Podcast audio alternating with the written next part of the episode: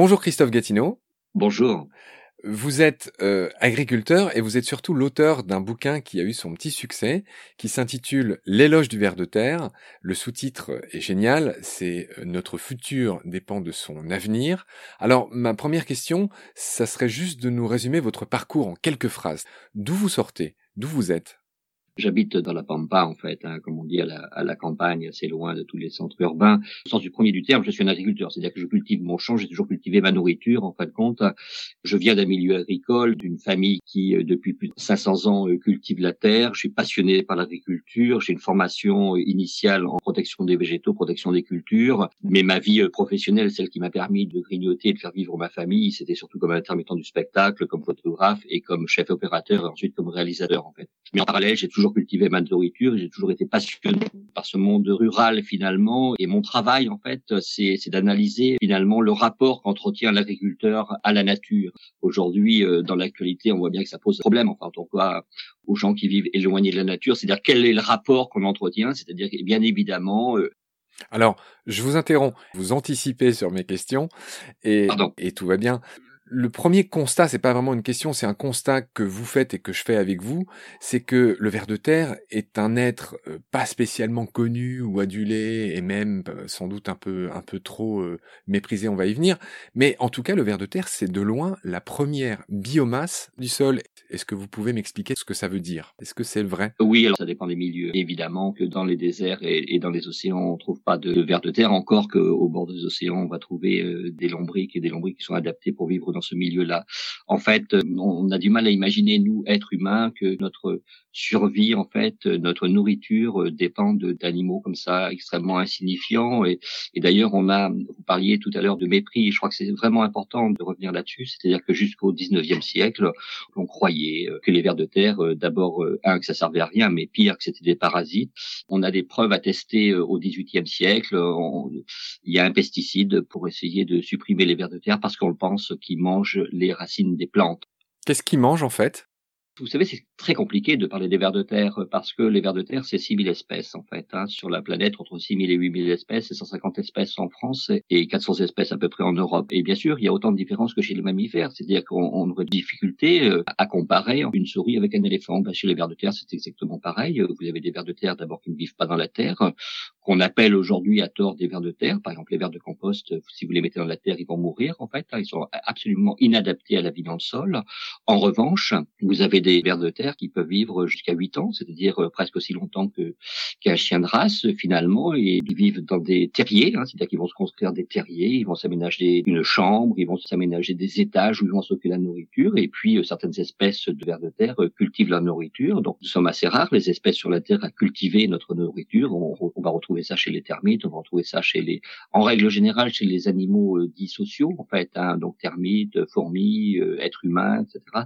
Et puis chez le lombric terrestre, par exemple, et quelques espèces euh, comme lui, qui, euh, en absence de nourriture, va aller chercher d'autres matériaux, en fait, des matériaux qu'il ne peut absolument pas digérer, et ces matériaux, il va les mettre à composter, et une fois que les, champignons, par exemple, et les bactéries auront fait le travail, il va pouvoir consommer cette matière organique, en fait. On a des images, je crois que c'était exactement en 1974, il y a un institut de recherche allemand qui a filmé ces vers de terre euh, euh, sortant de leur terrier et, récoltant euh, du bois, toutes sortes de matériaux organiques. Et ensuite, on les voit en train d'enfouir ces matériaux organiques pour les mettre à décomposer. C'est absolument extraordinaire. Alors, Bien évidemment, quand on dit les vers de terre, il n'y a aucune commune mesure entre ce, ce ver de terre, par exemple le lombric terrestre, et un ver de compost qui a un taux de reproduction extrêmement élevé, etc.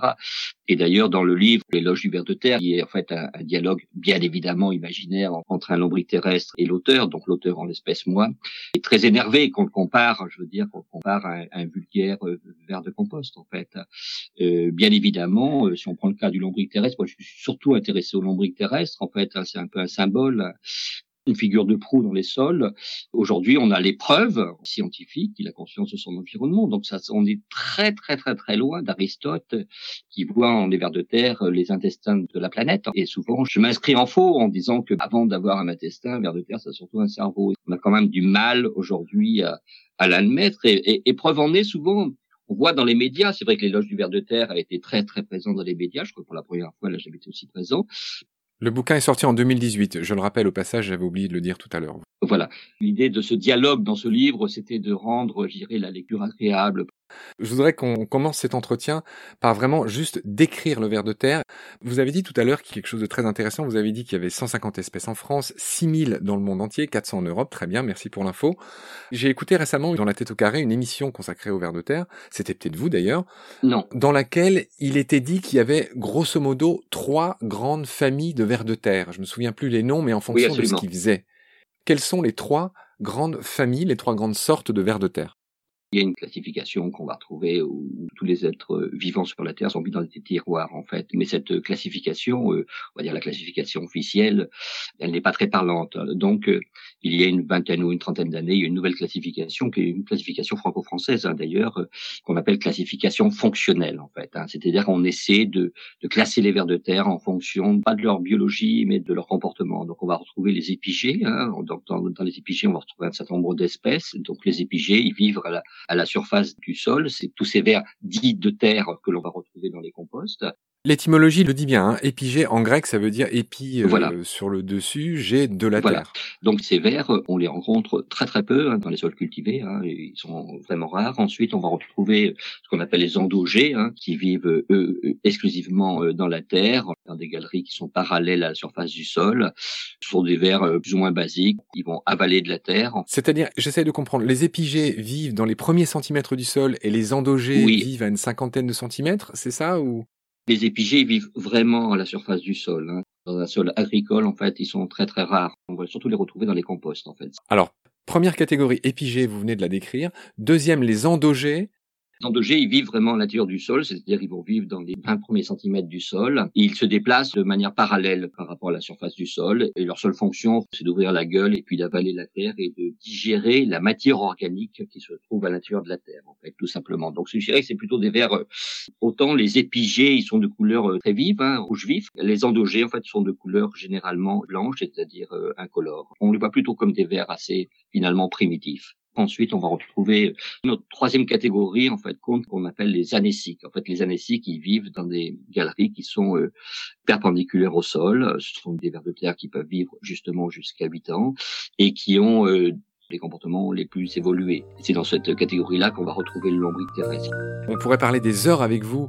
Euh, c'était vraiment très enrichissant. Merci et à bientôt. C'est moi qui vous remercie.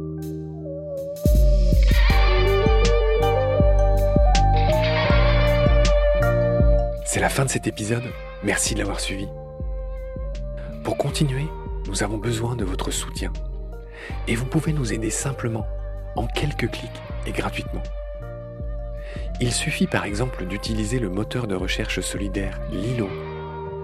Ainsi, chacune de vos recherches sur Internet générera des gouttes qui seront reversées au projet de votre choix, comme Baleine sous gravillon par exemple. Vous pouvez par ailleurs vous abonner à nos podcasts comme d'habitude, partager les liens, devenir adhérent de l'association BSG ou encore faire un don sur Helloasso ou sur Tipeee. Grand merci par avance. Je remercie tous mes équipiers pour leur aide précieuse. Je vous retrouve bientôt pour de nouveaux épisodes. Et d'ici là, prenez soin de vous et de ce qu'il y a autour de vous. Merci. À bientôt.